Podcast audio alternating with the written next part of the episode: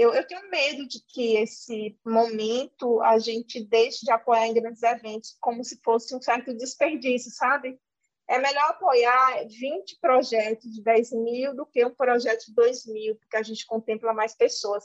Sim, nesse momento de pandemia, isso é importante, porque a gente precisa que mais gente receba dinheiro. Mas, se isso virar uma constante, se o setor cultural, investimento da cultura, achar que isso é o padrão, a gente nunca vai ter projetos que consigam ter tempo para realizar coisas grandiosas, sabe? E a gente vai deixar na mão do mercado a produção de coisas grandiosas, quando eu falo grandiosa aqui, de investimento alto, e que eles vão fazer coisas mais é, voltadas para o entretenimento e para a reprodução de práticas e de linguagens que muitas vezes são opressivas, né?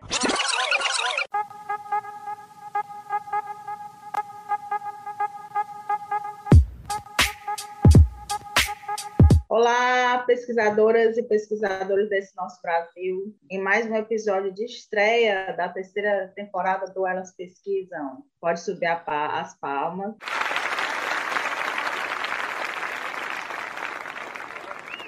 Viemos trazer um debate super importante para nós, que somos cearenses, né? Vocês já sabem disso e a gente tem muito orgulho disso. E produzimos conteúdo e também ciência fora do chamado, abre aspas, eixo sul-sudeste.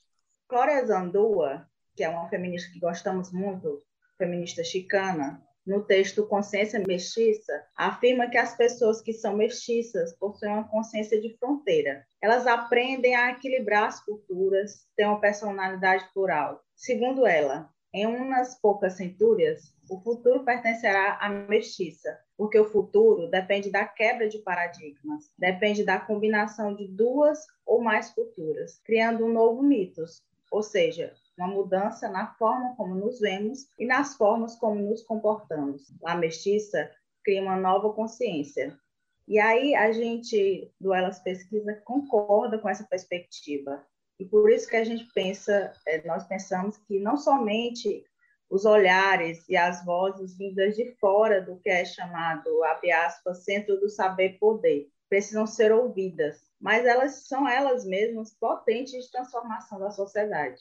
Nesse sentido, a entrevistada de hoje sabe o valor da nossa memória e cultura coletivas para construir um futuro possível ao Brasil. Em quatro temporadas do podcast que ela constrói, né, junto com outras pessoas, chamado Calumbi, ela apresentou aos seus ouvintes a cultura da Bahia de uma forma mais ampla do que a vista de acordo com os olhos sudestinos. E na quarta temporada né, do podcast Calumbi, ele destacou as sertanejas pesquisadoras, o que para nós do Elas Pesquisam torna essa entrevista ainda mais instigante, porque todos que estão dispostos a partilhar pesquisas de mulheres são mais do que bem-vindos no nosso podcast, são quase nossos sócios. Então, a nossa convidada é uma sócia nossa nessa empreitada, nessa missão. Assim, para começar logo esse papo, adiantamos que a entrevistada, além de produtora cultural e podcaster, também constrói como uma das diretoras interinas a Rede Nordestina de Podcast, da qual o Elas Pesquisam faz parte com muito orgulho também. E quem fala aqui é a Eliana Coelho. E eu sou a Cláudia Costa. Elas Pesquisam Podcast seu podcast de pesquisas feitas com mulheres e por mulheres que debate temas atuais tanto da política como do mundo do entretenimento. Tudo isso com um olhar feminista carregado do humor típico das cearenses.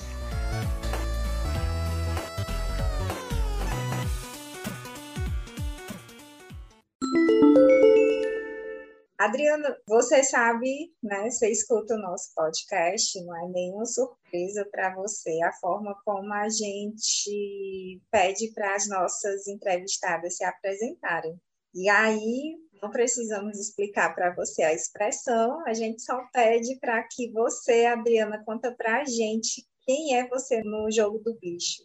Oi, gente. Eu quero agradecer também o convite. Eu falei, eu mandei um áudio para a Eliana ontem, quando ela mandou o roteiro dessa conversa, mas eu queria reforçar aqui também publicamente. Que eu fiquei muito feliz, não só com o convite, mas com a proposta mesmo de diálogo que vocês estão trazendo hoje. É, eu acho que a gente está tendo pouco espaço para reflexões profundas nas mídias, né? Tem uma supervalorização dos conteúdos mais superficiais, é, não é nenhum problema fazer conteúdo superficial, eu acho que a gente está tão cansado, tão exausto, nesses dois anos de pandemia, que é importante que a gente tenha esses espaços de respiro, mas essa supervalorização apenas disso acaba invisibilizando o nosso trabalho mais árduo de pesquisa. Então, ter um podcast como vocês que prioriza isso é muito importante. Estar aqui fazendo isso junto com vocês também é muito significativo. Então, em primeiro lugar, eu queria dizer isso. E respondendo sua pergunta, é, eu sou sertaneja, eu sou natural de uma cidade chamada Senhor do Bonfim, que fica no semiárido baiano, localizada a 374 quilômetros de Salvador. Isso significa seis horas de distância da capital. Isso é muito significativo porque, assim, é, eu sei que tem muitos ouvintes do Nordeste, né, que ouvem vocês, e tem estados do Nordeste que são menores, então é mais fácil fazer um trânsito entre uma capital e outra, né? Sair da, da Paraíba, chegar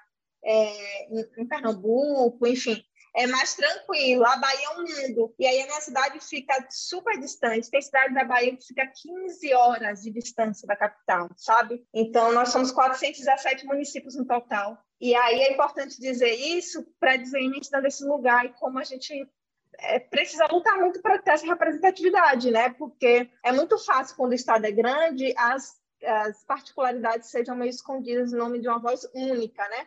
Que seria a voz da capital. E é pensando tudo isso, né, que desde a graduação é, em comunicação, eu fiz graduação em comunicação, habilitação em produção cultural. Desde a graduação eu reflito sobre isso muito pessoalmente, né, e depois academicamente também. Então, no meu trabalho de conclusão do curso, eu fiz um estudo voltado para a minha cidade, no mestrado também, adiante eu falo um pouco mais sobre isso. Mas essa perspectiva de estar refletindo sobre esse território semiárido, para mim, sempre foi importante. E agora eu venho fazendo isso também no Calumbi, né? Porque a gente sabe que a academia tem um alcance limitado. Muito mais que a gente queira disseminar nossos estudos, é mais difícil chegar à população de forma geral. Então, o Calumbi é um programa de rádio, rádio online, é assim que a gente se apresenta, né? Porque quando a gente foi lançado em 2020, no nosso território pouca gente conhecia podcast, então a gente gosta de se denominar assim. A gente faz um podcast, mas para internet. A gente faz um programa de rádio, só que para internet. E aí no Calumbi a gente conta a história, as histórias no plural, dos sertões também no plural. E é isso, a gente está desde fevereiro de 2021 aí no ar. É, eu falei 2020, né? Mas é 2021, a verdade. E a gente completou um ano há pouco, estamos aí nessa luta. E a produção, viu? Produzem, né? Entrevistaram muita gente. Enfim, eu sou fã do trabalho da Adriana e admiro mesmo e também esse trabalho que você falou sobre essa. Eu gosto muito de falar também para as pessoas, sabe, Adriana, que é uma rádio online. Mas tem algum, alguns podcasts que ficam ofendidos com isso, a gente tivesse que fazer, sabe, um símbolo distintivo né? Nós somos os diferentões. Eu gosto de dizer, gente, quer que se uma pessoa não conhece podcast, uma pessoa mais simples, eu não vou complicar a cabeça dela. Eu vou dizer, gente, é uma rádio online. Só que é uma rádio que você não escuta ao vivo, você pode escutar depois, pode, né? Porque o que fica mais fácil para as pessoas, o que comunica, deu para entender, para mim está valendo. Né? E aí as outras questões sobre as diferenças né, da, da mídia podcast para a rádio, isso são questões que a gente pode discutir, mas na hora que está explicando para a pessoa, eu queria dizer também que é, é uma rádio online. E aí, Adriana, você já começou a falar um pouco da sua trajetória pessoal, né? Desse lugar, né? De como você, é a partir do seu lugar, você está falando para o mundo, né? E aí, muitas pessoas que acompanham acompanham, né, ou acompanharam seu trabalho como produtora cultural, elas talvez não conheçam a Adriana Pesquisadora, que é essa pessoa mestre em cultura e sociedade pela Universidade Federal da Bahia. E aí, nesse sentido, né, você já começou a falar um pouco, mas conta mais para a gente, de modo, de modo, né, como você quiser falar, do que é que tratou sua pesquisa de mestrado e qual o lugar da pesquisa na produção cultural que muitas vezes as pessoas também não entendem que produção cultural também envolve pesquisa. E aí, conta aí um pouco para a gente. Pronto. É, a graduação em produção cultural que tem aqui na UFBA, ela fica dentro da Faculdade de Comunicação. Mas é, a produção em cultural, cultural enquanto área, ela é difícil de entender porque cada faculdade onde esse curso existe está vinculado a um é, departamento diferente. Então, por exemplo, no Rio de Janeiro, na Universidade Federal do Fluminense, existe um curso de produção cultural que está dentro das artes, então é um curso que pensa mais a produção artística. Então, é, esse campo ele é mais difuso mesmo. A gente tem uma tradição muito forte de estudos em cultura, assim, a, a, muita gente não conhece, mas a UFBA e a Universidade Federal Fluminense são universidades que produzem muito, e a gente basicamente está refletindo sobre políticas e gestão cultural, assim, de maneira mais geral. Esses são os principais estudos. É claro que a gente também é, estuda patrimônio, é, tem outras áreas correlacionadas, mas o que a gente tem tradição em fazer mesmo é pensar políticas no Brasil de cultura, investimento público, investimento privado em cultura, gestão, financiamento. Então, a gente tem uma tradição disso na pesquisa. E eu quis, durante o mestrado, fazer investir numa pesquisa sobre consumo cultural. Na graduação, eu estudei gestão cultural, então eu fiz meu TCC sobre a gestão de um espaço cultural no interior da Bahia, que foi um espaço cultural na minha cidade, Senhor do Bonfim. Eu quis entender como aquele espaço cultural, como espaço municipal, é, já é super significativo a cidade daquela ter um espaço municipal de cultura, um equipamento cultural grande, mas ao mesmo tempo que aquilo ali existe, ele não funciona. Então, entender esse, jogo entre por que o poder público acha importante manter o espaço cultural, ao mesmo tempo não acha importante investir nele, sabe? É, como é que os artistas lidam com isso? Porque mesmo sem ter investimento público, os artistas tomaram conta do espaço. Eles literalmente chegavam à prefeitura e pediam a chave do espaço para conseguir usar o espaço diretamente, sem ter nenhuma intermediação. Então, que gestão é essa? Essa gestão compartilhada, né, entre poder público e, e, artistas, produtores culturais. Então, na minha graduação, eu estudei mais sobre gestão e aí no mestrado eu quis estudar sobre consumo cultural, porque existiu uma, um divisor de águas aí para mim, entre a graduação e o mestrado, que foi investir mais fortemente em produção na prática mesmo, né? Eu fui entre graduação e mestrado eu quis realizar uns projetos independentes e um deles foi voltado para a minha cidade, Senhor do Bonfim, e aí eu quis ocupar esse espaço cultural que tinha pouca ocupação. Então, na graduação, eu estudo ele, entendo que ele não está sendo ocupado, eu falo, então vamos arrumar investimento para ocupar esse espaço. E aí eu consegui investimento não do município, porque não estava muito afim, né, poder público municipal, eu consegui investimento do Estado, da Bahia, e fui realizar um projeto cultural nesse espaço, meio que dizendo o seguinte: bom, se ele está parado, a gente pode fazer alguma coisa, vamos ocupar esse espaço com atividades quinzenais ao longo de seis meses. E assim foi feito. Durante seis meses, eu ocupei esse espaço com atividades de circo, teatro, dança, música, artesanato, enfim. E aí, durante a ocupação desse espaço, aconteceu uma coisa que foi muito interessante, que foi assim. Bom, na minha perspectiva, enquanto pesquisadora inicialmente, era preciso investir em cultura porque as pessoas tinham uma demanda muito grande e se houvesse atividades culturais, as pessoas iriam sim acessar aquelas atividades. Quando eu encontro produtora ocupa aquele espaço, eu vejo que isso não é bem assim. A grande maioria das pessoas não está muito afim de ver aquelas atividades que eu estava produzindo, atividades né, é, que fugiam dos segmentos mais tradicionalmente valorizados do município, né, que são forró, a rocha, é, então, eu estava produzindo outro, atividades de outros gêneros e as pessoas não, não ocuparam tanto assim aquele espaço quanto eu gostaria. E aí eu deu um nó na minha cabeça, assim, né? Muito ingênua também, é, depois de, de, ter estudado aquilo, era como se tivesse bagunçado na minha cabeça, assim, não, mas agora está tendo atividade.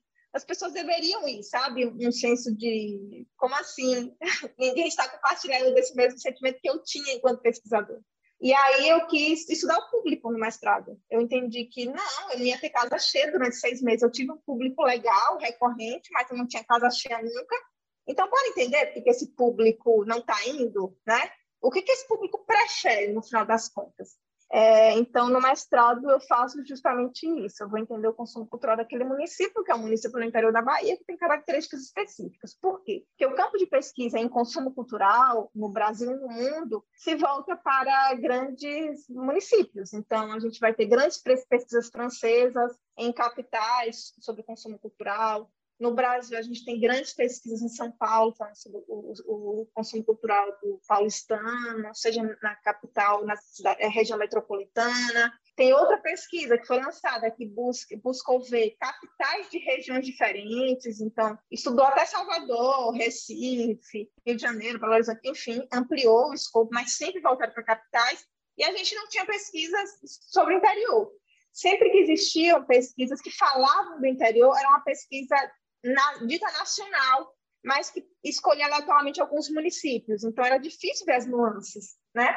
Então, na minha pesquisa de mestrado, eu queria estudar só o interior. para ver em, em, que consistia, se era diferente ou se era parecido com o consumo cultural do, de quem está na capital de quem está no interior, né? já que são pessoas que vivenciam é, culturas diferentes, que têm acesso a espaços culturais diferentes, muitas vezes não tem espaço cultural nos seus municípios, como é que, que é o resultado disso, no final das contas?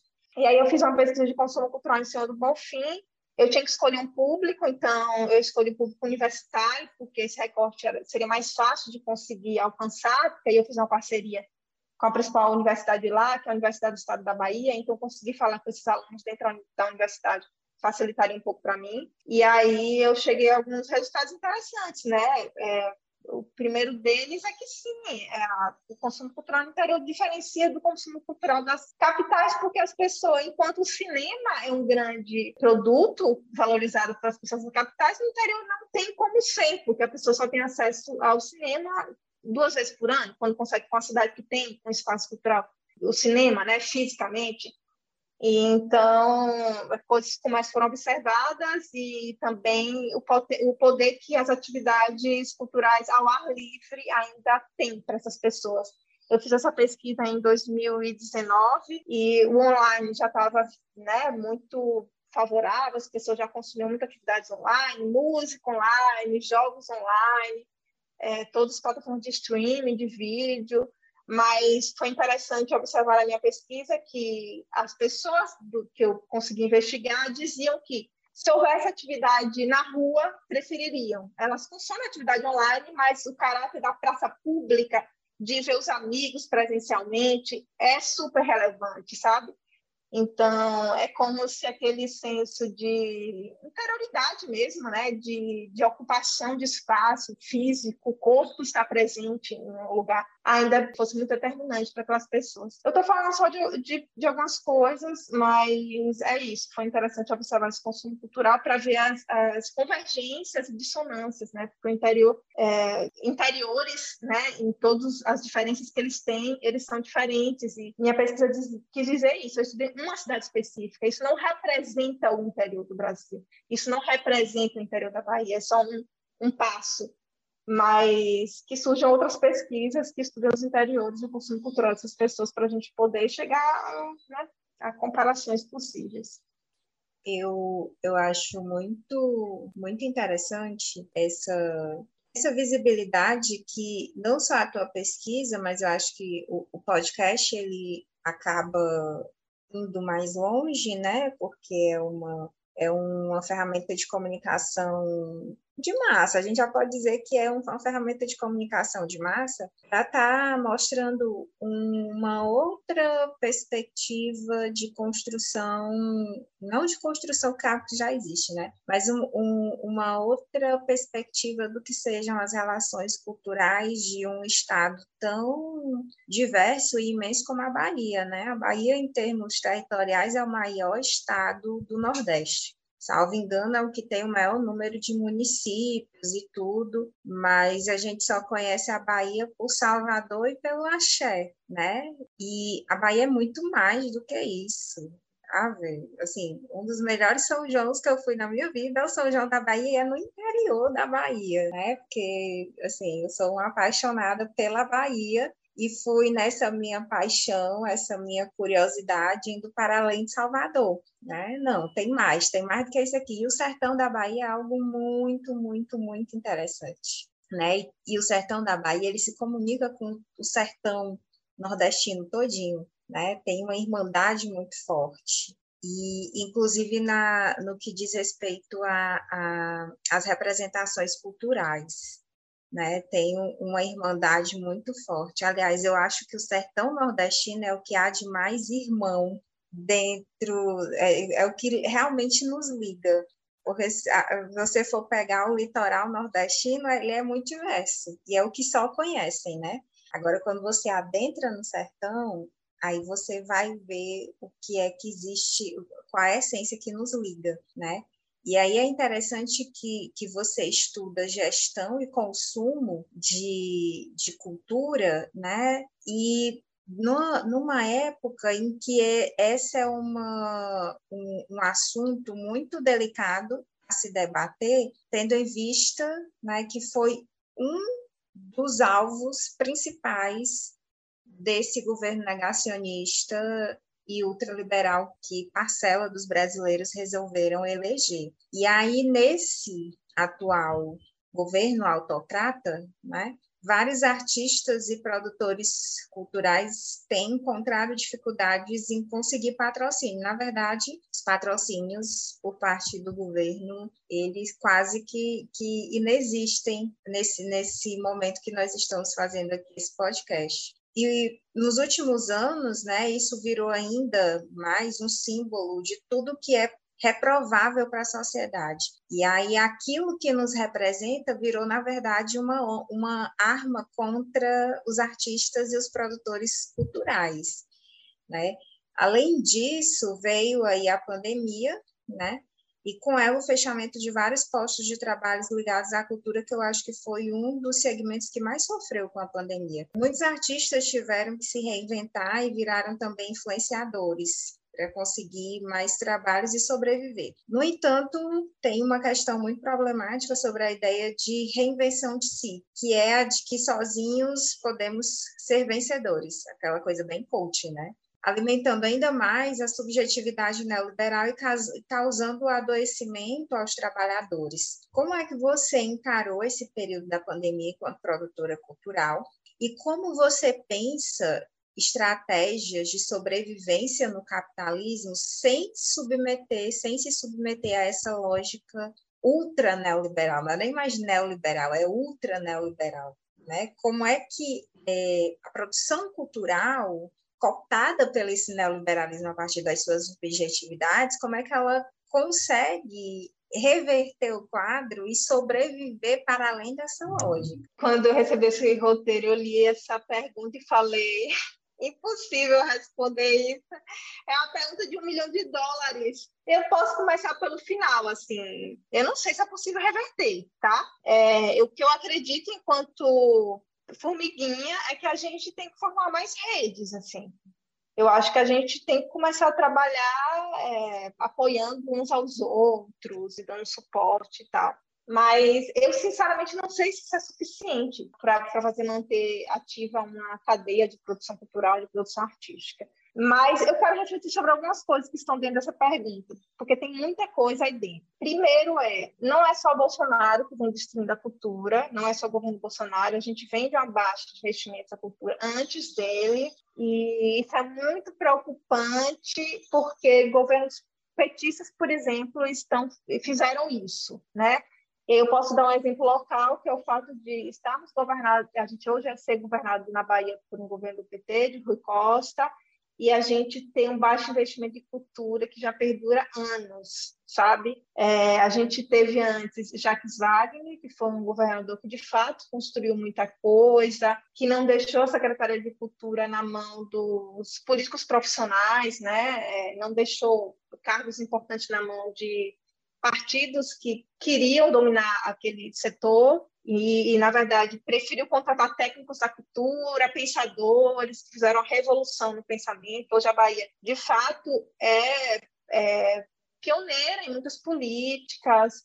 A política é, do Cultura Viva, por exemplo, de apoio aos pontos de cultura, nasceu primeiro aqui. O Ceará também tem um, um, um pioneirismo muito grande, né? Então, são estados que, que são muito importantes para a reflexão para a política que depois foi feita nacionalmente, né? E isso caiu ao longo dos anos com o governo petista. E a gente está vivenciando isso. E aí eu, eu, eu, temo que isso vire desculpa. A gente está no meio do governo Bolsonaro agora, vire desculpa para esse governo petista dizer que o investimento não foi maior porque a gente está no governo Bolsonaro. Não, antes dele isso já estava acontecendo, sabe? Então, tem essa preocupação, e, é, e aí o que eu queria dizer é que nesse momento de pandemia, a coisa se intensificou, muita gente perdeu trabalho, a cadeia artística é imensa, ela movimenta muito o PIB brasileiro, só que principalmente quem perdeu é quem não é o artista, mas sim os técnicos secundários dessa cadeia, né? Então, é claro que muito artista ficou sem fazer show, sem fazer evento, mas muitos deles tiveram a oportunidade, por exemplo, de fazer lives, de, de buscar um patrocínio mesmo que pequeno para pagar por aquele evento. E, e, e profissionais como Hold, que não, não tinha mais porque trabalhar, né? Porque essas lives todas elas eram feitas dentro da, da casa das pessoas, né? É, a esposa ajudava, a filha ajudava, enfim. Mas esse profissional que montava o palco, que cuidava do som, a costureira que fazia o figurino, que fazia o cenário daquele show, essas pessoas não tiveram demanda mais. Então, elas foram as principais afetadas, e aí é muito preocupante isso, porque quando a gente pensa em políticas para reverter esse quadro, então a Aldir Blanc, por exemplo, a Lei Aldir Blanc super importante, quando foi é, criada essa lei e injetado recursos para a cultura, essas pessoas não foram vistas como prioridade, por exemplo. Não, não existe um campo específico, uma linha de fomento específico. Agora, por exemplo, a gente está tendo investimento para os trabalhadores do carnaval, isso é essencial, é super importante que no ano que a gente não vai ter carnaval mais uma vez, a gente consiga repassar recursos para esses trabalhadores. Eu sei que na Bahia, aqui em Salvador, teve lei aprovada para isso. Eu sei que em Recife também. Eu nem sei se Recife município ou se Pernambuco é estado, enfim, eu só li rapidamente sobre. Tem algumas leis criadas para repassar dinheiro, só que muitas vezes é para o artista. Tá, mas e o, o, o cordeiro ou o, o catador de, de recicláveis? Essas pessoas estão sendo contempladas? que elas fazem parte dessa cadeia da cultura, sabe?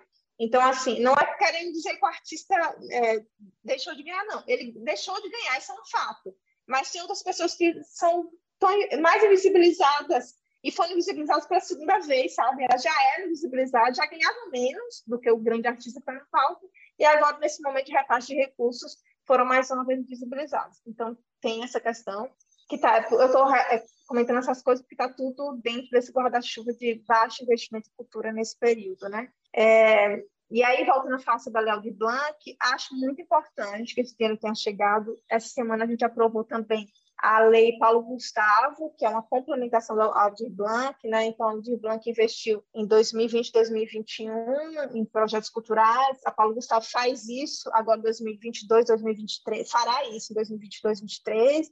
Então, é apoio para projetos que estão sem poder ser realizados por conta da situação emergencial que a gente tá, ainda está vivendo. Então, isso é super importante. Ainda está em discussão né, no Senado a Lei Aldir Blanc II, que aí não seria mais uma lei emergencial, mas sim uma lei, é, uma política, né? uma política que investiria dinheiro na cultura durante cinco anos. Então, ao invés de a gente pensar recursos específicos para esse momento, não. Seja nesse momento, seja em outro momento, as pessoas da cultura precisam de dinheiro. Então, vamos transformar isso na política. Então, isso está em discussão, para a gente parar de pensar o aqui e agora, né, e pensar uma continuidade. Então, isso tudo é muito importante. Preocupa, mais uma preocupação com essas leis todas, é que eu acho que ao longo dos anos, e, e esses editais emergenciais fazem isso também, ao longo dos últimos anos a gente tem apoiado projetos pequenos, projetos pontuais. E a arte ela precisa de investimento contínuo. Para além de projetos pontuais, existem projetos de experimentação, de estudo, de crítica, que exigem tempo, sabe? Que exigem é, reflexão mais aprofundada mesmo. Eu acho que nesse sentido é parecido com o que a gente faz na academia, sabe? A gente não senta ali e escreve um artigo da noite para o dia, a gente não escreve uma dissertação da noite para o dia, a gente precisa de tempo. Então, quando a gente tem editais específicos que apoiam projetos de 15 mil para serem realizados em três meses, a gente está dizendo que você pode pegar o que você já fez, reinventar um pouco, mas jogar na rua. É, é um apoio para o que quase já existe. A gente valoriza pouco a reinvenção, a reflexão, é, a criação de outras coisas, de outros mundos possíveis, né? Que é o que é importante na arte. Então, eu, eu, tenho medo de que esse momento a gente deixe de apoiar em grandes eventos como se fosse um certo desperdício, sabe? É melhor apoiar 20 projetos de 10 mil do que um projeto de 2 mil, porque a gente contempla mais pessoas. Sim, nesse momento de pandemia, isso é importante, porque a gente precisa que mais gente receba dinheiro. Mas, se isso virar uma constante, se o setor cultural, investimento da cultura, achar que isso é o padrão, a gente nunca vai ter projetos que consigam ter tempo para realizar coisas grandiosas, sabe? E a gente vai deixar na mão do mercado a produção de coisas grandiosas, quando eu falo grandiosa aqui, de investimento alto, e que eles vão fazer coisas mais é, voltadas para o entretenimento e para a reprodução de práticas e de linguagens que muitas vezes são opressivas, né, e tal. Então, não sei, eu tenho medo que com esse momento a gente ache que é ok apoiar só projetos rápidos, projetos que se encerram daqui a pouco, projetos, sabe, feitos sem uma, um labor no sentido de maturação, entende? Mas eu não sei se eu respondi sua pergunta. Sobre a lógica neoliberal, sobre a gente ver a influência na arte, é, isso é muito difícil também, porque tem artista que não sabe fazer isso, não quer saber fazer. Ele quer escrever no seu quarto escuro, isso é um, um, um, clichê até do artista com que compenetrado, que precisa de, de silêncio e tal. É, é um clichê. A gente da produção, porque eu sou produtora, não sou artista. Eu, eu, eu sou totalmente oposto disso, né? É porque eu sou da agitação e tal. Mas eu sei que tem gente que precisa sim, precisa disso, e que a arte, enquanto linguagem, enquanto ciência, é, precisa dessas pessoas que estão fazendo isso, sabe? Então, exigir que essas pessoas criem uma conta no Instagram para conseguir likes e conseguir pagar suas contas no final do dia, é, é de repente matar tudo de, de, potencial que existe ali, potencial criativo da, da, do intimismo, né? Do, enfim, é isso. É triste. É, é complexo mesmo essa pergunta. E aí é uma coisa, sabe, Adriana, que eu converso muito com Cláudia, assim, não é que só os artistas têm precisam virar influenciadores, professores, escritores, assim, é para sobreviver, você precisa dar, botar a cara no sol. E aí é uma questão muito complexa, porque vai do perfil, vai do que você faz. E aí você falou sobre a importância da resistência artística, do processo e tudo. E muitas vezes a pessoa passa, tem que passar para fazer uma, uma um, um trabalho mais profundo, ela tem que ficar uns três meses isolada em algum lugar para fazer visitação em várias cidades para poder ter o material, porque o trabalho de, de, de pesquisa né, na arte também envolve campo, né? E aí não dá para ficar fazendo live, né? E, e botando a cara é no violento até. Isso é, é violento com, com o artista, assim como eu acho violento com conosco, pesquisadores e pesquisadoras que, por exemplo, eu e ele estamos no momento que estamos tentando terminar o doutorado e, e fechar uma tese.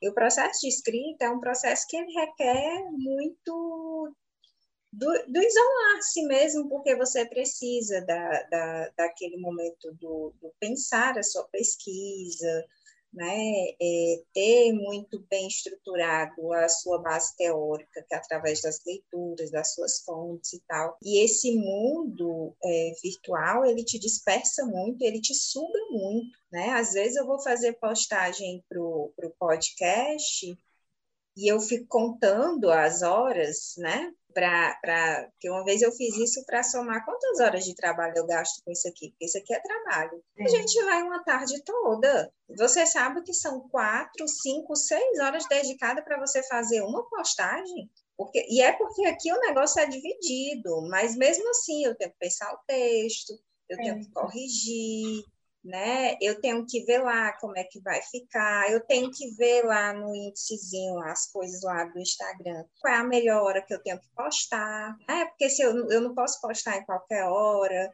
né? Eu tenho que postar na hora que eu sei que as pessoas vão estar tá vendo mais e tudo. E aí foi-se uma tarde da minha vida, né? E a gente tem que estar tá botando a cara no sol toda hora. Eu fico imaginando a cara no sol não, a cara lá nos stories toda hora.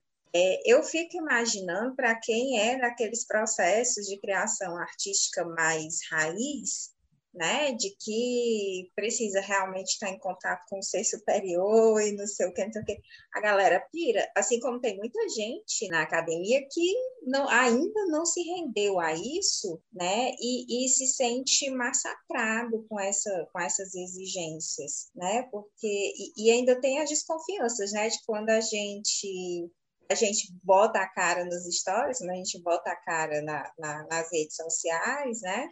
Você não é um bom pesquisador.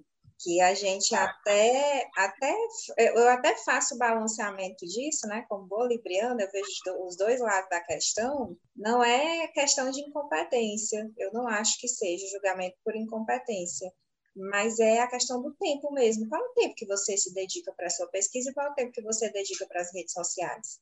As redes sociais elas te sugam, né? Você precisa estar ali respondendo o pessoal e tudo, né? É, é muito complicado. Eu digo isso de um lugar de uma pessoa que está tendo problemas, estou levando para terapia, inclusive, essas questões, né? Não de superexposição, que eu acho que eu, eu, já me expus muito mais em outros momentos da minha vida. Agora, como podcaster, eu até me, me exponho menos, mas é, dessa vida virtualizada, né? Que cansa.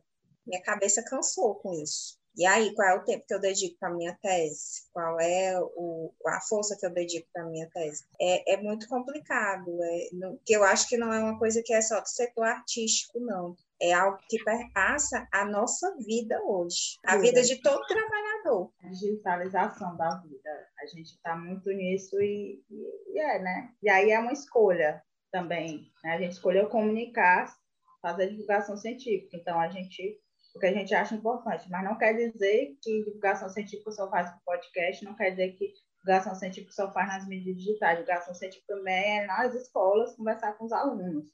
Então, não é só digital, né? E aí é muito complexo mesmo essa pergunta que eu fiz, mas eu fiz pensando nessa, nessa, nessa complexidade mesmo.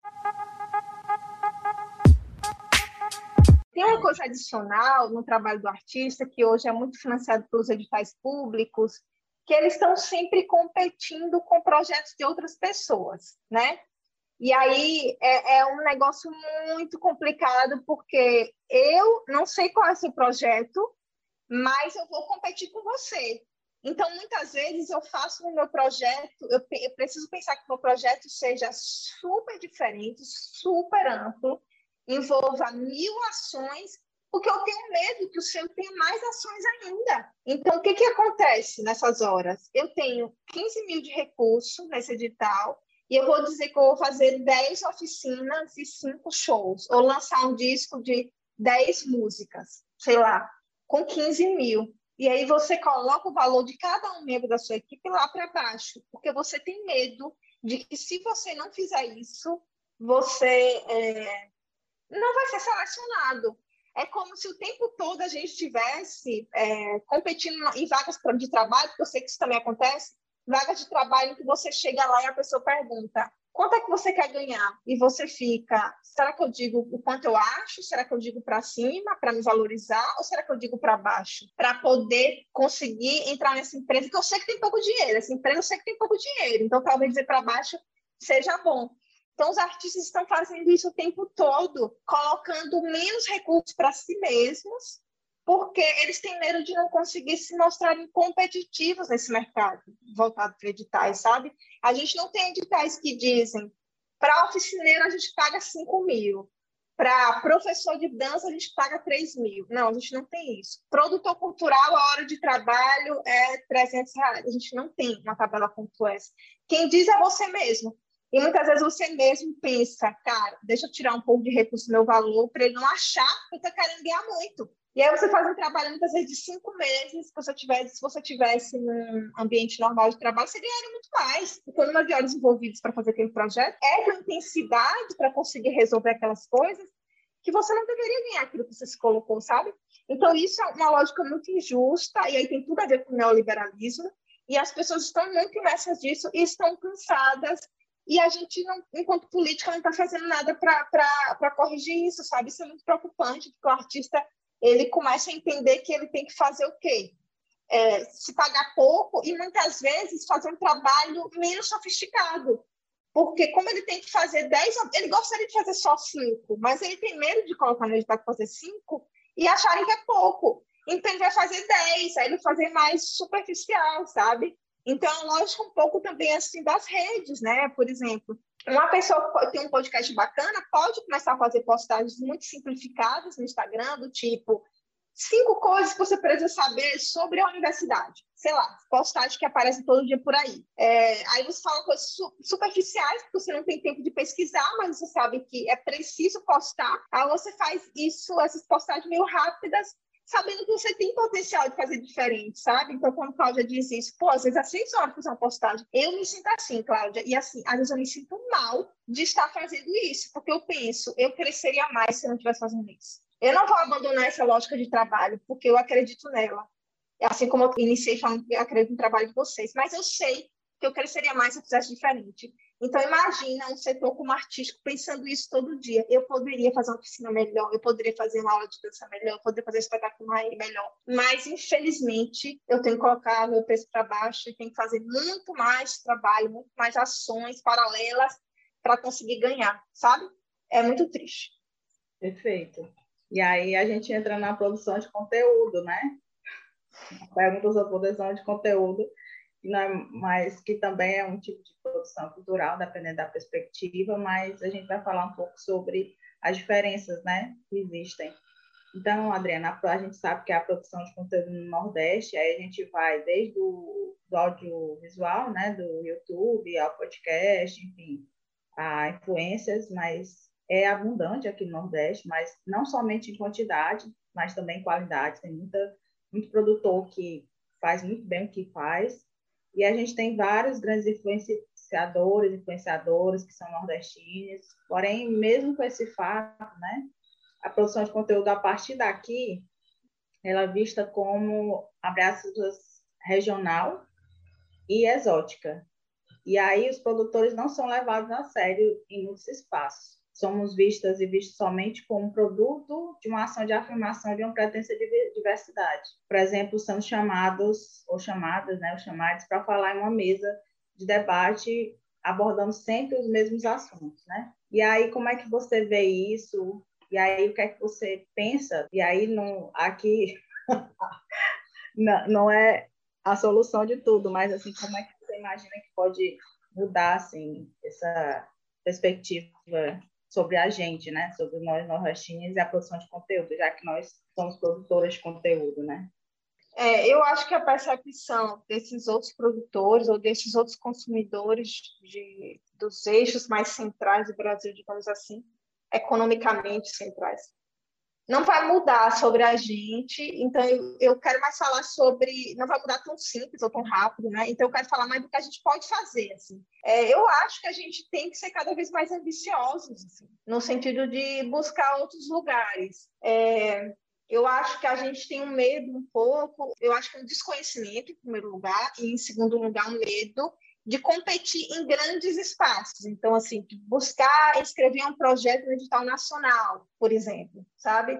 É, de buscar financiamento de uma empresa que está fora do Nordeste. Então, eu acho que a gente tem que começar a se trabalhar para acessar esses lugares, porque eu acho que a gente tem super potencial, a gente está falando de Brasil o tempo todo, né? Então, só para citar um, um, tema que tem sido muito recorrente no Calumbi, a pauta indígena. A gente fala sobre indígenas, por um acaso, a gente está falando sobre os indígenas do sertão, que tem um recorte específico.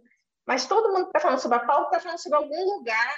Quando alguém vai fazer um episódio, um podcast de São Paulo está fazendo um episódio, ele está escolhendo um recorte, umas pessoas específicas de tais regiões para entrevistar. Então, ele também está falando sobre o espaço. Mas como o nosso espaço é, é historicamente marginalizado, acaba que o meu conteúdo vai ser menos ouvido, porque eu coloquei sertão no nome. Eu deveria, então, colocar pauta indígena e não colocar sertão para conseguir interessar essas pessoas? Não, eu não vou fazer isso.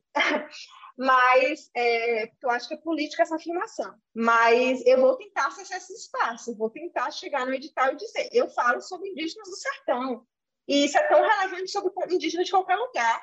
E por isso essa empresa que se propõe nacional deve apoiar no projeto. É um dever, é, é, um dever, inclusive. Essa empresa ou esse órgão público, seja o que for. Então, eu, eu diria isso, assim, as pessoas, essa, essa, esse descrédito que a gente recebe no dia a dia é muito silencioso, eu pelo menos sinto assim. Eu não enfrentei grandes batalhas nesse sentido, assim, de pessoas que não querem me ouvir, é, porque não acho meu conteúdo interessante o suficiente. Eu não enfrentei isso de maneira mais, é, em, maneira mais direta. Eu acho que é muito silencioso, passa por um, é, eu sinto isso assim, que é um elogio, as pessoas elogiam, mas não ouvem, sabe? É como se o que você faz é relevante, sim. Eu sei. Eu imagino que, sabe, no, no sentido é, político, um sentido de politicamente correto, eu acho. Muita gente faz isso, de valorizar porque sabe que é importante, né? É, imageticamente, mas não dá like, não ouve, não segue, não, não vai compartilhar, sabe? Porque de fato aquilo não toca a pessoa, porque como não é sobre ela diretamente, não é relevante, sabe? Se não é sobre mim, não é relevante. Tem um pouco disso. E aí todas as pautas sociais passam por isso, né? É, questões de gênero, para a gente, eu eu estou num, num, clube de leitura que ontem a gente discutiu o livro de Helena Ferrante, A Filha Perdida. Não tinha nenhum homem nessa reunião. Porque se não é sobre mim, não é relevante, né? Então, eu não vou dis discutir transgênero, a questão de transgêneros, porque se não é sobre mim, não é relevante. Eu não vou discutir sobre sertão, porque se não é sobre mim, não é relevante. E por aí vai. Então, é meio muito silencioso, né? Porque a pessoa pode dizer, não, mas naquele dia eu estava ocupada, eu não fui clube de leitura, na verdade, porque eu tinha outra parada. Então, é, é, sempre muito sofisticado, né? Então, como não é enfrentamento direto, é difícil tomar, tomar uma atitude, né? De resposta e tal. Então, o que a gente pode fazer é ocupar os espaços. Então, nesse sentido, eu sou uma pessoa super ambiciosa, assim, de eu quero ocupar esses espaços, quero chegar, eu acho que meu conteúdo é tão relevante quanto os podcasts nacionais, às vezes mais, porque tem gente que está falando as mesmas coisas sempre, e, e é isso. Então, nesse sentido, eu estou atenta para buscar oportunidades, sabe? E de sair um pouco da minha caixinha também da, da produção cultural apenas, da produção artística, porque eu sei que tem muito investimento para meio ambiente, para questões, é, enfim, diversas, entendeu? Que a gente toca, eu, vocês, a gente fala sobre isso, sabe?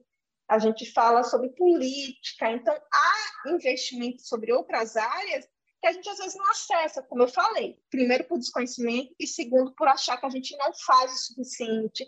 Eu sou da área da cultura, como é que eu vou buscar um financiamento de meio ambiente, né? Às vezes a gente fica assim, mas quem está lá no Rio, Rio Sudeste, Rio São Paulo, vai lá e acessa. Porque conhece alguém que trabalha, ou já ouviu falar, ou é mais fácil chegar e bater na porta mesmo, oficialmente. A gente tem que fazer isso, sabe? Eu acho que as pessoas vão nos ouvir quando a gente fizer mais isso. É, tem muito dessa questão do povo sair daqui para ir para lá, porque realmente tem mais oportunidade. Dizem assim, quando a gente bate na porta lá, a gente consegue abrir a porta. Só que é, quais são as portas que se abrem? Estava falando é, dessa questão das regionalidades e tal, e aí eu estava lembrando aqui de um influencer cearense, que é o Max Peterson, né? É, e o Max, ele tem um, um público nordestino muito, muito, muito, muito grande, né? Só que é, a gente viu que ele teve um, um, um, crescimento entre o público sudestino conta de um trabalho que ele fez, de um filme que vai sair agora, né? E aí vieram atores, né? Chandelle Braz e não sei o quê, e começaram a, a, a Monique Alfradique, né? Começaram a repostar ele e tudo, e aí o, o, o, Sudeste começou a ver quem era Max Peterson. Apesar de já ter sido conhecido, aparecer em programa de Fátima Bernardes e tudo por ser aquele cearense que falava mal de francês, né? E aquele vídeo que bombou no YouTube e tal. E aí o interessante é que, às vezes, eu vejo gente ainda dizendo que aquilo é muito caricatural. Aí eu fico assim, eu, putz, caricatural por quê? Né? Assim, você chega ali no Cariri, você vai encontrar um monte de Max Petersons da vida, e ninguém é caricatura, é o que ele é, né? Que é o que estão dizendo também do, do cearense que está no Big Brother, que é o Vini, né?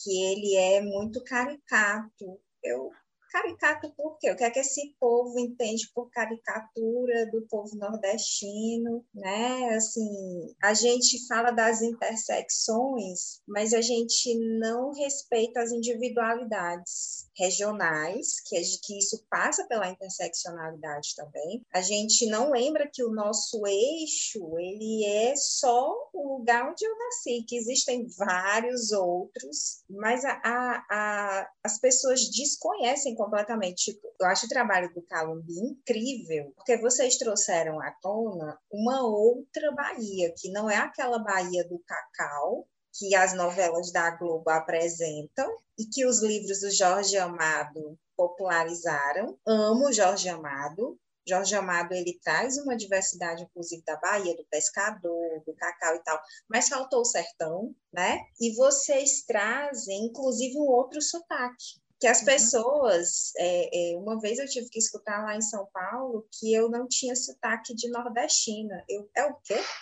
Como, como é a história aí? Não, porque vou, vou, o sotaque de vocês é, é assim, é diferente, não é o sotaque nordestino, porque o pessoal está acostumado com aquele sotaque forçado que o, os atores sudestinos fazem quando interpretam nordestino, né? Que não sabem de nada, absolutamente nada. E aí acham que é um sotaque único, quando na verdade nós aqui de Fortaleza, capital, temos um sotaque. Quando você chega bem ali na região norte, que não é muito longe, você já encontra outro sotaque completamente diferente.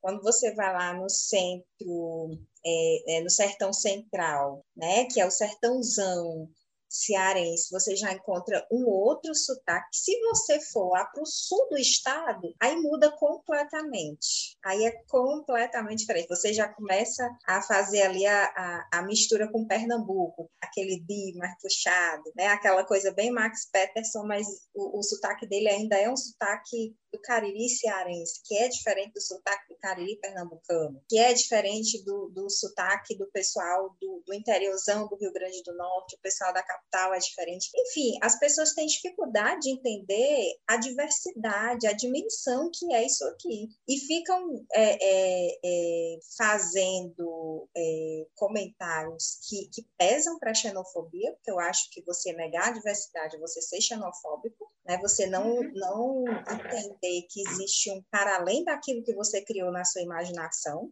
que você permitiu que criassem né, na sua imaginação, e aí abre espaços inclusive para as várias é, para os vários entraves que nós temos de avançar em muitas questões e que eu acho que a, a cultura ela é a desbravadora disso porque a, a gente consegue chegar a gente consegue levar né o nosso ethos através principalmente da cultura que eu acho que, que é a grande eu acho que é a nossa grande porta de entrada e saída para muita coisa mas, enfim, é só uma questão aqui que me veio, que eu me lembrei de uns comentários que eu vi lá. Eu, gente, o menino fazendo o trabalho dele, a pessoa dizendo que ele é forçado. Vem aqui, vem ver o que é o cariri, sabe? É, é, muito. Mas, Cláudia, o que me preocupa às vezes é que gente do próprio Estado fala isso. É porque eu acho que às vezes rola uma negação, sabe? Eu quero ser tão global ou tão distante disso que são características também locais. A gente tem características locais. Por favor, vamos valorizar isso. Então, às vezes, a pessoa quer tanto se distanciar disso que é próprio, o jeito de falar, de se comportar, de interagir, é, ou de rir, né? cearense, a vaia cearense está aí para dizer que o jeito de rir também é uma coisa, pode ser uma coisa local, e que às vezes a pessoa quer negar. Eu quero me parecer muito padronizado nesse sentido. Eu não sou isso, eu não sou Juliette. Juliette não me representa, Max Peterson não me representa. Isso vindo de quem mora aqui. Gente, Juliette é uma possibilidade de pessoa nordestina. Assim como Max é, Entendeu? Assim como Lázaro Ramos, em, em, que faz personagem lá em Opaió, é um jeito de ser soteropolitano. É, enfim, é uma representação, a arte também são as, isso, sabe? São as colonizações, né? o que a gente chama de colonização, né? é, é, é permanecer no lugar do colonizado. Né? Quando você, é, quando você do mesmo lugar acaba fazendo esse tipo de questionamento, você está e permanece e não tem o interesse de fazer a reflexão de sair do lugar do colonizado. Eu acho que, que por exemplo, você manter, eu acho que as redes sociais nesse sentido são muito positivas. O Max Peterson da vida, eu digo porque o Max Peterson é a minha pílula matinal de gaitadas, né? Então, assim, de manhã cedo eu gosto de, de, de, dar umas boas gaitadas com o Max Peterson, porque ele lá na, na Europa, a gente aqui, o horário né, acaba sendo de manhã. E aí é um, um, é marcar espaço de resistência, você ser um influencer lá na Europa, mantendo as características do seu lugar, do seu local. Ele poderia muito bem fazer a egípcia, né? fazer como muitos cearenses que vai bem ali para São Paulo começa o S, aquele S profundo, e tu perdeu completamente o sotaque. Não, ele resiste em cima do que ele é, da figura que ele é, do, do seu lugar, do seu local, né? da sua regionalidade. Então, eu acho que ele manter um perfil desse ele construir também resistência através de uma construção cultural própria, uma identidade cultural muito própria daquele povo ali, daquela região, né? E não baixar a cabeça para essas questões. Eu acho que, que cultura também é resistência. Por isso que eu amo tanto o povo do Cariri, porque eles são muito resistentes nesse sentido, né? E, e culturalmente falando, eu acho que é o, é o que mais resiste. Mas vamos aqui para as próximas perguntas, porque senão a gente vai longe. Nessa última temporada do, do podcast do Calumbi, né, vocês priorizaram tornar acessível a pesquisa acadêmica, eu achei sensacional, né? A pesquisa acadêmica de mulheres cientistas do sertão nordestino. E vocês trouxeram uma variedade de produções de mulheres do sertão nordestino que eu achei assim muito massa, né? Foi em todas as áreas que vocês possam imaginar. E aí, para nós, foi uma delícia estar ouvindo essas entrevistas e pensarmos que essa iniciativa é muito importante para fortalecer as pesquisas construídas aqui. E aí, nós gostaríamos que você falasse um pouco sobre esse projeto, né, porque foi uma temporada só, só com isso, e a experiência de construir o diálogo com as sertanejas pesquisadoras. Foi maravilhoso. Eu tenho uma lista aqui adicional de umas oito pessoas, sem brincadeira, que ficaram de fora porque tinha que acabar né, a temporada. Essa coisa de fazer independente é complicado porque falta fôlego em determinado momento. Mas tem muitas mulheres que foram sendo indicadas ao longo do percurso, que eu anotei o nome, que eu pretendo depois fazer uma nova temporada com elas. É, de tão rico que foi, de tão bacana. São pessoas que muitas delas eu já conhecia, já citava, mas que não conhecia a fundo a produção e a trajetória, então foi muito bacana. Para as pessoas que estão ouvindo, né, outras mulheres que querem iniciar na pesquisa, ouvirem e entenderem as dificuldades, as potencialidades, possibilidades, como cada uma foi para um lado, escolheu uma coisa ou outra. Então, acho que isso é rico, a gente apresentar trajetórias diferentes. É, eu queria dizer que elas pesquisam foi inspiração né, para a gente, eu citei isso lá no primeiro episódio, porque eu acho o podcast de vocês muito bacana. E aí eu falei, por que não fazer um recorte do sertão, né? De alguma forma, como vocês falaram, nós, nós somos sócios mesmo. Porque eu acho que a gente tem que complementar o trabalho de, de quem já está aí, né? Fazendo coisas. Então, me inspirei muito no trabalho de vocês para fazer esse bate-papo, que é um bate-papo assim mesmo, de trajetória e de profundidade acadêmica, né? As duas coisas andam juntas. E aí é, o tempo todo a coisa do afeto e da tecnicidade da pesquisa se misturam, e eu acho que isso é importante, a gente discutiu isso muito ao longo da trajetória. O quanto ser mãe atravessa a pesquisa de alguém, o quanto ser mulher através da pesquisa de, de outra pessoa, o quanto ser mulher trans, inclusive, através da pesquisa de outra. Então, é, foi muito bacana falar sobre isso durante essa temporada. Essas mulheres, elas são principalmente pesquisadoras da minha região, né, da minha região de origem. Eu sempre gosto de dizer isso, eu, eu destaco sempre nos espaços que eu tenho, que Senhor do Bonfim é uma cidade com 80 mil habitantes e tem três universidades públicas, uma cidade do interior do semiárido tem três universidades públicas, sem contar as universidades particulares que estão por lá. Então, a gente tem o Instituto Federal Baiano, é o IF Baiano, a gente tem a Universidade Federal do Vale do Francisco, e a gente tem a Universidade do Estado da Bahia como principais é, campos de estudos, né? E essas mulheres vieram principalmente desses, dessas três universidades e foi muito prazeroso conseguir montar essa rede mesmo, né? Essa troca e, e ver como elas estão todas se abraçando, né? Porque uma indica a outra, uma referencia a outra, uma conhece através do nosso podcast a outra, quer criar coisas em conjunto. Então fluiu bem massa, assim. É, e aí eu estava comentando aqui no chat que eu gostei muito do episódio final, agora que era sobre, é, sobre a dificuldade de escrita. Foi um, um episódio fofo, porque foi muito sincero, sabe? E aí me deu altas lembranças na minha cabeça, não só de coisas que eu passei, mas as coisas que ainda permanecem. porque a dificuldade de escrita não é só para quem está iniciando, né? E aí tinha o quadro também, né, que era indicação, né, a fala de pessoas que estão iniciando na pesquisa, então foi muito massa. Então, tá no meu coração essa, essa última temporada do Calumbi, porque foi bem massa mesmo. A gente colocou um quadro que é os Jovens Pesquisadoras, porque eu não queria que essa temporada fosse muito voltada para quem venceu na pesquisa, sabe? Infelizmente, a gente tem muito essa visão, né, de que a mulher que está fazendo doutorado, vocês duas, por exemplo, já estão no ápice da trajetória e sabem tudo, tem uma, uma visão construída sobre isso até que para quem está dentro da academia, sabe? Eu que fiz mestrado só, eu olho para quem está fazendo doutorado e eu, eu mega admiro, e, e, isso é importante admirar, mas quase digo que essas pessoas são entidades que estarem construindo isso, porque eu sei que é muito difícil, mas a gente não queria colocar essas mulheres nesse lugar, sabe? É, então, o, o faz, fazer o quadro das pesquisadoras é dizer que há possibilidade de pesquisas diversas e há pessoas que estão em momentos diferentes dessa trajetória. E que elas precisam ressaltadas, não são só as pós-doutoras ou as doutoras, sabe, que merecem espaço. É, as mulheres que estão iniciando na iniciação científica, elas precisam ser destacadas. É ali que começa tudo, sabe?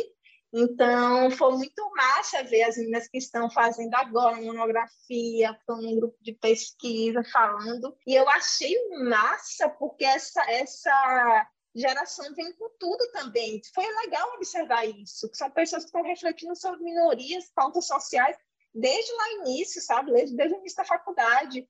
Então, foi, foi bem rico fazer esses episódios que tem a pós-doutora falando, mas também a menina que está iniciando, e que as duas estão ali no mesmo jogo de refletir sobre seu território, né, e tal.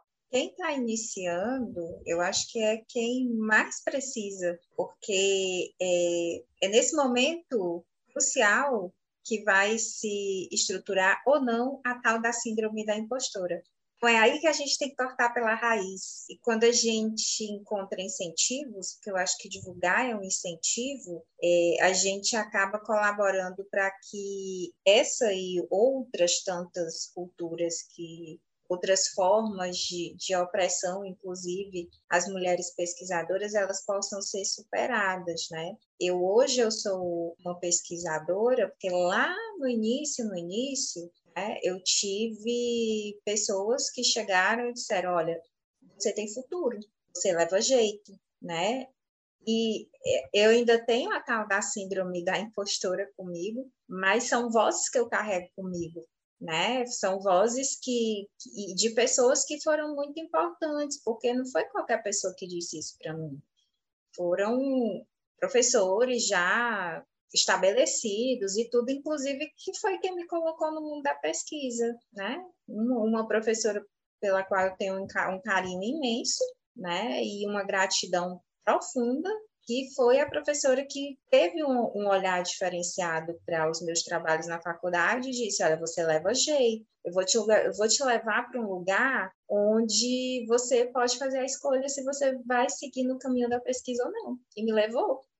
E eu continuei né? E ainda hoje ela encontra comigo e me abraça e muito feliz, que bom que você está aqui, né? Então, assim, são incentivos que a gente precisa ter ao longo da nossa caminhada. Né? Óbvio que nós que estamos aqui nessa outra ponta de quem já chegou muito longe, a gente precisa daquele empurrão e tal, mas quem está começando precisa demais. Eu acho isso sensacional né? Assim como a Eliana também tenho essa vontade, né? Só que assim, uma coisa de cada vez. Vamos lá, primeiro vamos, vamos estruturar as coisas e tudo. E a gente vez outra a gente acaba dando espaço para algumas meninas, né? É, é, muito bacana que o, o, o, Elas Pesquisam virou um instrumento de pesquisa para elas. E elas trocam muito, elas mandam mensagem, né? elas pedem dicas. Então, assim, é uma ajudando a outra mesmo. É isso. Uma sobe levanta a outra, né? Já diz a, a frase. E aí, a gente está quase perto do fim da entrevista, mas tem uma coisa que é, tem uma outra face de Adriana, né? Que agora, nesse último semestre de 2021, é, foi no finalzinho né, do ano, de 2022, começou que foi a Adriana como apresentadora do, da plataforma Tabum, né? Fazendo entrevistas, entrevistas incríveis, né? Super interessantes, né? Desde de, de agroecologia, teve um também que foi uma live sobre que eu achei massa, foi o veganismo popular, porque sempre pensa no veganismo, o pessoal pensa logo no, na blogueirinha, né? Tudo bom? quer, quer vegana só porque quer emagrecer e não por causa da da, da questão mesmo ecológica e ambiental e, e, também dos animais, né, do sofrimento dos animais, e também a live do, das crianças que iniciaram na, na, nas artes, enfim, é uma miscelânea de convidados, todos com temas interessantíssimos, e ela está lá, agora não é mais a voz da Adriana, mas é a imagem, né? E aí foi muito legal, porque quando eu assisti, gente, como ela tá, como ela tá chique, né, com o cabelo tudo. E aí, tá muito massa. E aí, eu queria que você falasse um pouco dessa experiência, né, de apresentadora, né? Assim, saindo do, da produção cultural para os bastidores do podcast, que é uma produção e também é apresentação, e agora como apresentadora, né? Gente, eu queria dizer assim, para quem está ouvindo esse, esse, episódio e tem vergonha de falar ou de aparecer e tal, mas acho que é importante comunicar e tem esse medo, eu diria que só exercício leva à perfeição. Isso aí é uma coisa muito clichê, mas é muito verdade. Eu, há dois anos atrás, se você me dissesse, você vai realizar lives com frequência, eu diria jamais. Porque eu sempre entendi que eu tinha uma relação mais fácil com, com áudio, né, com rádio, desde cedo assim eu entendi, eu era muito tímida, mas no rádio para mim era coisa tranquila, porque eu sabia que ninguém estava me vendo. E com o Calumbi, isso, a, a, a do áudio para depois a imagem mais tranquila. Eu fiquei tão segura com o áudio que depois, quando colocou é, imagem, eu falei, ah, isso é mais uma coisa, não, não tem problema. Então, assim, eu acho que a prática é, é uma coisa massa mesmo, velho. Eu acho que isso é preciso dizer, sabe? Então, tem sido muito prazeroso por essa descoberta de saber que eu dou conta de fazer agora o ao vivo, que é uma parada muito doida, assim, da imprevisibilidade, da coisa que dá errado, da convidada que você achou que poderia encaminhar a discussão por um lado, mas na verdade não e você tem que meio que jogar com a situação. Então, essa coisa da perda de controle é uma coisa muito difícil para mim, e eu tive que exercitar na live, sabe? E tem sido um prazer, assim. Eu, é uma, não é relaxante, não. É estressante, mas é prazeroso no sentido do aprendizado, entendeu? Eu me vejo aprendendo com isso. Então tem sido massa, eu, eu indico demais para quem está fazendo podcast e quer ir para outra plataforma. Eu acho que é bacana, sim, ocupar esse espaço. Essa, a Tabum, que é a plataforma que a gente está utilizando, é uma plataforma brasileira. Foi uma coisa muito legal que a gente fez uma parceria com eles, para não ficar só no Instagram, sabe? Porque a gente não tem nada no Instagram de volta. A gente dá, entrega tudo para essa rede e pouca coisa a gente recebe, né? Então, a Tabu é uma plataforma que você pode monetizar esses conteúdos, então é uma coisa legal. O público, enquanto assiste, pode doar dinheiro para o seu podcast. Então, tem sido bacana nesse sentido. O exercício da perda de controle, o exercício de tentar monetizar. E uma coisa que eu acho que é a principal, eu deixei para o final, porque eu acho que é a coisa mais relevante, é sobre discutir pautas quentes, né? No jornalismo, a gente fala que tem pautas quentes e pautas frias. As pautas quentes são o que está acontecendo agora. Então, é um podcast diário vai conseguir falar sobre a guerra na Rússia, porque ele tem tempo de se inteirar e já colocar no ar. A gente faz podcast semanal ou quinzenal, a gente tem que falar de pautas que não necessariamente aconteceram ontem, porque se a gente falar do que aconteceu ontem, pode estar desatualizado. Pode ter temas mais sociais, culturais, que perpassam um momento mais longo, né? não está tão datado. E, e, na live, isso é bacana porque eu estou conseguindo falar sobre pautas quentes. Então, rolou o caso lá do Monarque, a gente fez uma live sobre o podcast Podosfera Antifascista. Então, a gente está em discussão muito ampla sobre ciência, sobre vacina. A gente conseguiu fazer um episódio sobre vacina. É, a gente está discutindo a pele do veneno, né? Que quer liberar mais agrotóxicos. A gente conseguiu fazer uma live sobre isso. Tem uma campanha que está rolando para a construção de mais cisternas no sertão. A gente conseguiu falar sobre isso, então é mais rápido a coisa. A gente consegue fazer semanal, então a coisa surge a gente grava. No, no, episódio, no, no podcast tem o tempo da edição, né? Então, por mais que a gente faça uma, um episódio semanal, pô, a gente não grava agora e, e edita amanhã. Infelizmente, a gente não tem equipe, né? Então, tem que esperar pelo menos uma semana para conseguir editar. Então, as coisas têm que ser mais frias mesmo. Então, na live, eu estou conseguindo fotos mais quentes. Isso tem sido muito prazeroso, porque me estimula muito a pensar aquela semana poxa, o que, que é dessa vez que merece destaque, sabe? Então a gente está aí com essas lives de dezembro a fevereiro. Quando esse episódio for no ar, a gente vai ter acabado já essa temporada de lives. Elas não ficam salvas, mas a gente vai transformar depois elas em episódios de áudio. Porque nem todo mundo conseguiu é, assistir, né? Então a gente vai editar, tem um tempo para editar e aí jogar no podcast. Que aí a, gente continua esse diálogo por lá, né? Muito massa. Muito massa mesmo. Um dia, quem sabe, a tese deixa a gente fazer isso. Eu sonho ser doutora para ser livre. um sonho, né? Eu quero ver o pós, depois. Como é que vai ser? O que é essa liberdade?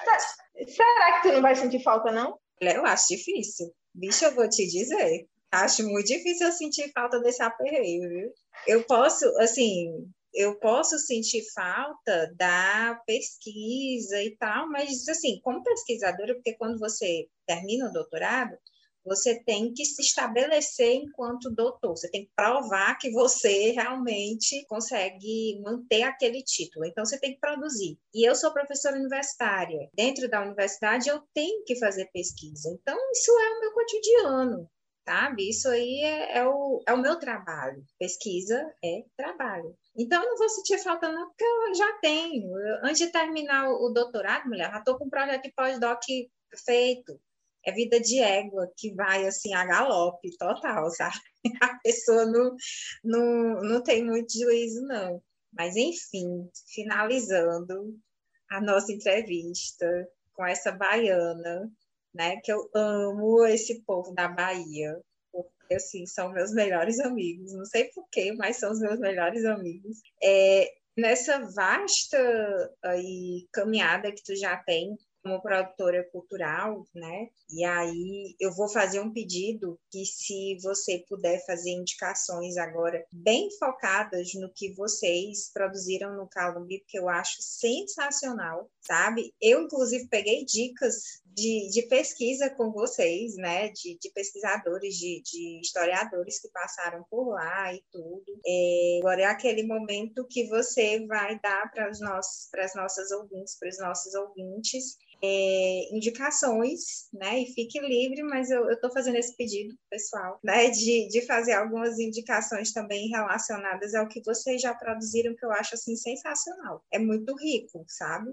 Pronto. É, tem um livro que foi produzido por um pessoal da minha, do meu programa de pós-graduação, que é o programa multidisciplinar de pós-graduação em cultura e sociedade. Na verdade, existe uma coleção de livros que se chama Coleção Cult. Então, tem vários títulos sobre gestão cultural, sobre cultura popular, enfim, e eles estão, acho que a maioria deles, se não todos, estão no repositório institucional da UFBA, né, que é esse site onde estão vários títulos é, da editora da Universidade Federal da Bahia, né, a EDUFBA, e também tem dissertações, né, tem teses, esse repositório, repositório institucional tem, eu acho que você já conhece, porque toda universidade tem o seu tem esse da UFBA que tem vários livros, inclusive a coleção CULT. E dentro da coleção CULT tem um livro que se chama Culturas dos Sertões, que é muito bacana porque fala sobre, são artigos, né? E, e fala sobre sertões plurais mesmo. Então, são 16 autores e autoras, é, incluindo até Duval, Duval Muniz de Albuquerque, que é um autor que né, a maioria das pessoas conhece, que escreveu Invenção do Nordeste, então ele é um dos, escritores mas tem vários outros pesquisadores e pesquisadoras e compila um pouco do que a gente acredita, né? Essa reflexão sobre sertões plurais e tal. Então, em termos de referência acadêmica, eu, eu dou essa dica.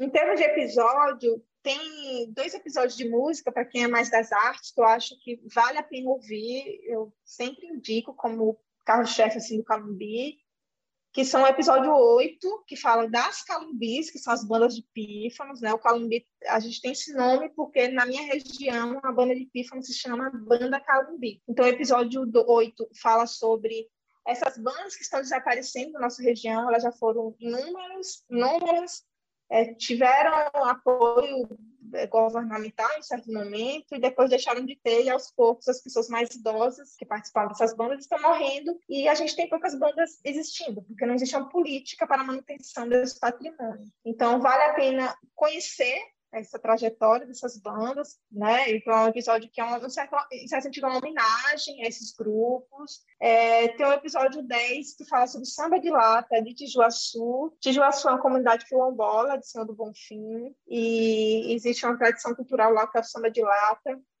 e é uma tradição feita por mulheres, então as mulheres estão no centro desse grupo. E a gente contou um pouquinho sobre essa história da comunidade quilombola e do grupo de, tijo, da, de samba de lata de Tijuaçu no episódio 10. São os meus episódios mais queridinhos, assim. E tem outros episódios também sobre mulheres quilombolas, ou, enfim, é, sobre é, questões indígenas nos sertões também. Então, vale a pena dar, dar uma buscada no feed do Calumbi de forma geral. São 33 episódios já lançados. A gente está em todas as plataformas de áudio.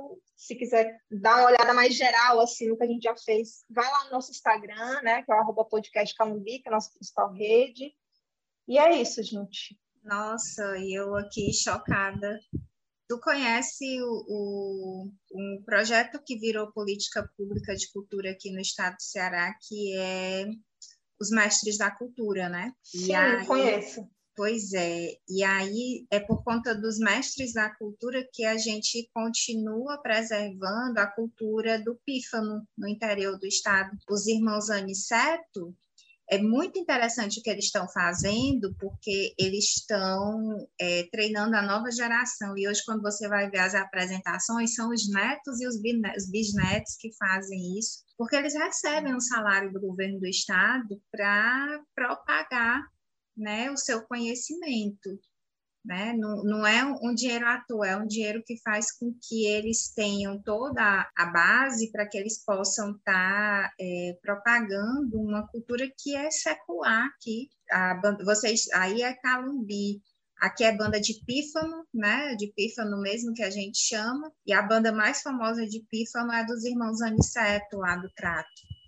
Né? Então, assim, e, e, com isso a gente vê preservado, por exemplo, a cultura do, do que aqui não é o Bumba Meu Boi, né? O Bumba Meu Boi é no Maranhão, Aqui, aqui tem os folguedos e tem os folguedos nem tanto, mas os reisados, né, que tem muito. A depender de cada região, nós temos uma estrutura de reisado, né? Então, assim, tem muitos mestres na, no interior do estado e tal, e os mestres do couro, né? Expedito Celeiro é um deles, né, o mais conhecido, mas tem, nós temos várias, né, temos inclusive mulheres vaqueiras que são, né, então assim, a importância de transformar a cultura numa política pública é você preservar a sua memória, preservar a memória de, de um povo. E preservar a nossa memória, preservar a nossa história ele é um processo também de é, é construir o nosso futuro, porque a gente não está partindo do nada. A gente tem uma história de um lugar de onde a gente parte, né? E pensar o futuro é pensar a partir de um lugar, que é a nossa história. Muito lindo isso que você está falando, né, gente? Porque tudo é política, sabe? Eu acho que a gente tem que falar sempre isso quando a gente puder. Então, assim, essa política pública, ela estimula, é, é, as coisas vão dando em círculos mesmo, né? Uma coisa estimula a outra, que estimula a outra. Então, por exemplo, o fato de existir uma política pública faz com que mais gente na academia também estude essas práticas, sabe? Então, eu, por exemplo, quando estava estudando para fazer esse episódio, que foi um episódio super difícil, porque não tem os pesquisadores da região que estudaram pelas bandas, foi mais fácil encontrar pesquisadores do Ceará. Eu conversei com um cara que estuda. E aí era muito parecido, inclusive porque na, a, a, gente, os índios, os primeiros povos indígenas que chegaram na nossa região do sertão baiano, foram os cariris. Então, tem muitas semelhanças entre o cariri daí e o que a gente vivencia aqui em termos de práticas culturais, sabe? Então, é isso. Eu espero que o Calumbi seja um, uma ajuda nesse sentido, para as pessoas refletirem mais e pensarem em políticas públicas para a valorização dessas e de outras práticas culturais. Eu fui aluna da mulher que criou isso eu fui aluna da Cláudia Leitão. Ela Isso. dá aula no, no, mestrado profissional, na gestão. É, só que na época, como eu era, era o, o, mestrado acadêmico, eu fui aluna da Cláudia Leitão, exatamente quando todo esse processo estava acontecendo. Né? Ela tinha sido secretária de Cultura durante o, o governo Lúcio Alcântara, né? e ela conseguiu estruturar todas essas políticas durante um governo PSDBista, bem liberal, né? E, e foi ela também, que ela é um grande nome aqui da, da, das, das, políticas culturais, da economia criativa, a Cláudia ainda é um grande nome, né? Ela que estava à frente da, aqui da prefeitura da célula de economia criativa, eu não sei se ela continua, mas eu sei que na época ela estava nessa luta mesmo tendo voltado para a academia como pesquisadora e tal, ela estava estruturando, e foi um dos nomes, assim, de luta com relação a isso, até porque ela estuda isso, e eu acho muito interessante, porque a pesquisa dela é a base de militância dela. Né? Então, ela milita naquilo que ela pesquisa. Então, é tudo junto e misturado. Eu acho muito interessante. É uma mulher que eu admiro muito, a Cláudia Leitão. Então... Eu também. Acho, acho muito relevante o trabalho dela, teve contribuição nacional muito importante, né, no, no governo Lula, né, acredito. É, e a gente referencia muito ela nos estudos em cultura, até hoje, assim. Ela é um nome muito lembrado, assim. Nos encontros também, sempre é convidada para os encontros nacionais que tem aqui. É massa. Realmente, o Ceará é muito pioneiro na valorização das culturas populares em especial, sabe? Massa. Todo mundo massa. Muito massa. Ah, eu queria agradecer mais uma vez a nossa convidada de ter aceitado esse papo maravilhoso, agradecer aos nossos ouvintes, aos maravilhosos que nos marcam no Instagram, é muito importante esse reconhecimento, esse feedback, e aos nossos apoiadores do Apoia-se, não esqueçam, viu, que a gente está lá no Apoia-se, a partir de cinco reais você pode nos ajudar a produzir esse conteúdo de qualidade. Então é isso, gente. Tchau.